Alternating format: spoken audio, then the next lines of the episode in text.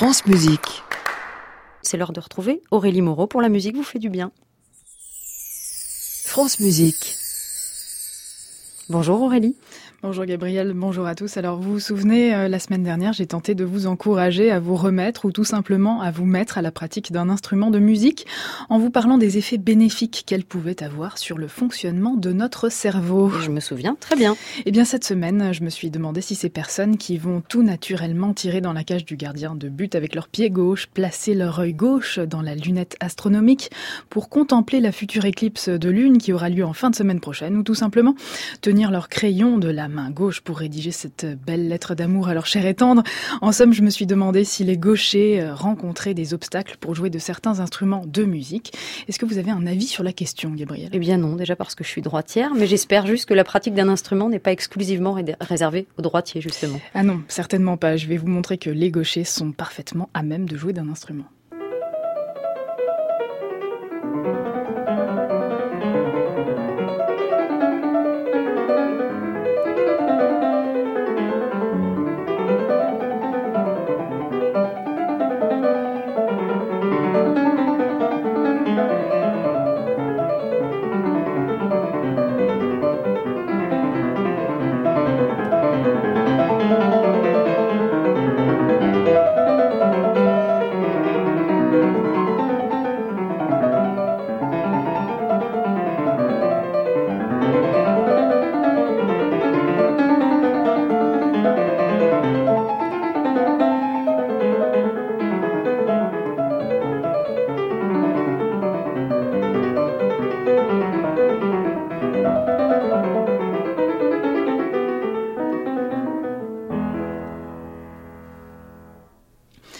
Que vous entendez comme Glenn Gould, l'un des pianistes les plus importants du XXe siècle, suit les courbes mélodiques de sa main gauche Absolument, c'est remarquable.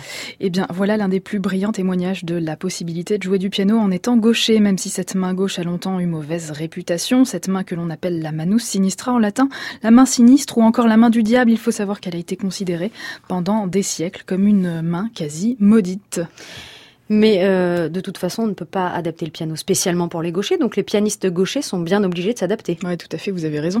En revanche, les guitaristes comme Jimi Hendrix, par exemple, ont trouvé certains subterfuges pour éviter d'être handicapés par le fait que leur main droite soit moins développée que leur main gauche. Alors, Hendrix, lui, à défaut de pouvoir se procurer une guitare spécialement conçue pour les gauchers, a tout simplement retourné sa guitare et a inversé l'ordre des cordes.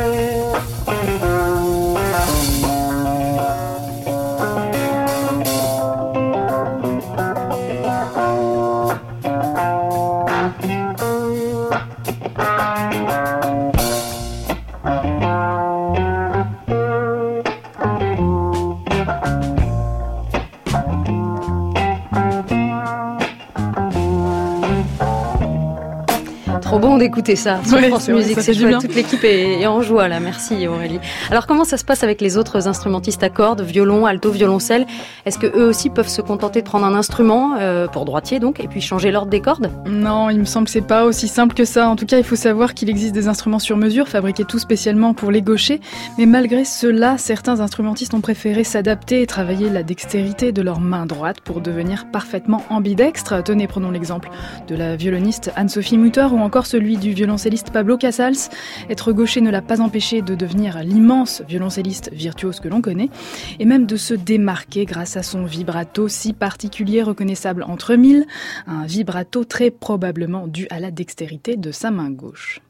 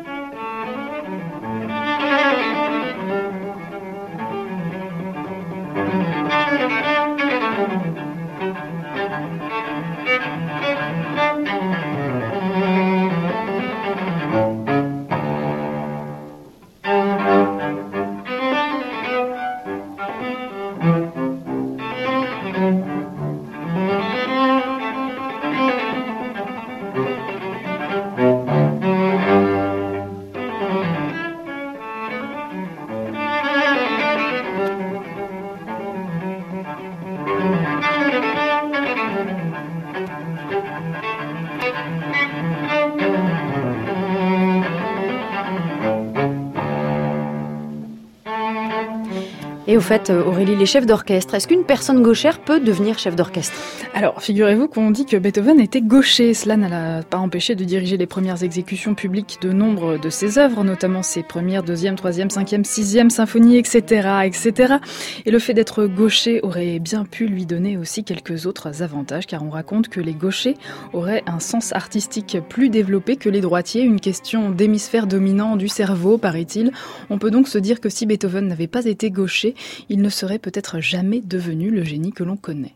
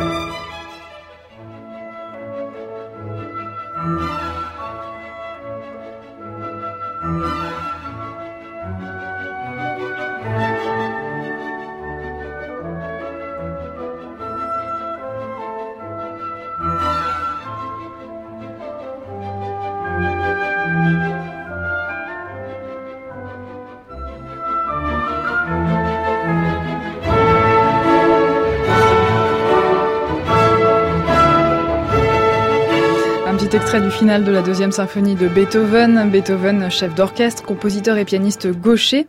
Et sinon, pour vous parler d'un chef actuel, on peut penser à Raphaël Pichon, le jeune chef d'orchestre de l'ensemble Pygmalion, ensemble qu'il a fondé en 2006, un ensemble qui réunit un chœur et un orchestre d'instruments d'époque. Mais revenons au piano. Gabriel, vous connaissez Hélène Grimaud Évidemment. Eh bien, la firme 4 gauchère lui a permis de mieux appréhender la musique de Chopin. Elle écrit dans son ouvrage Variations sauvages. Je suis gauchère et avec Chopin, ma main maîtresse directrice a pu tous ces accents lyriques, reprendre la direction de mon expression intime. Pour illustrer son propos, je vous propose que nous écoutions la pianiste dans la magnifique barcarolle en fa dièse majeur opus 60 de Chopin, une œuvre dont la main gauche maintient pendant une grande partie de la pièce le même balancement rythmique répété, formule rythmique propre à la barcarolle.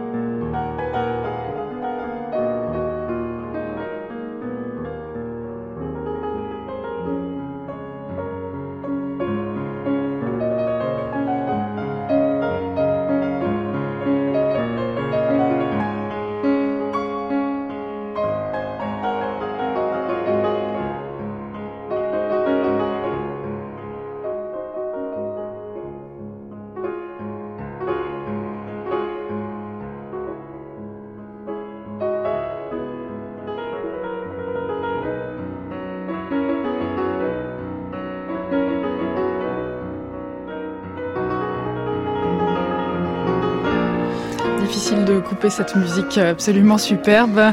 Sous les doigts d'Hélène Grimaud, pianiste gauchère, nous venons d'entendre un extrait de la barcarolle en fa dièse majeur opus 60 de Chopin. Alors si vous êtes gaucher comme près de 13% de la population, pas de panique, cela ne veut pas forcément dire que vous avez deux mains gauches. Et si vous voulez nous écrire, voilà exactement, et si vous voulez nous écrire pour nous raconter votre vie de musicien gaucher, je vous invite à le faire à l'adresse France Musique est à vous radiofrance.com. Merci beaucoup Aurélie pour cette chronique qui est à réécouter sur notre site francemusique.fr et puis sur les réseaux sociaux de France Musique. Nous vous retrouvons la semaine prochaine à 9h50 et puis dès demain 14h pour le meilleur des concerts de Radio France. Très bon week-end. Bon week-end à vous. À réécouter sur francemusique.fr.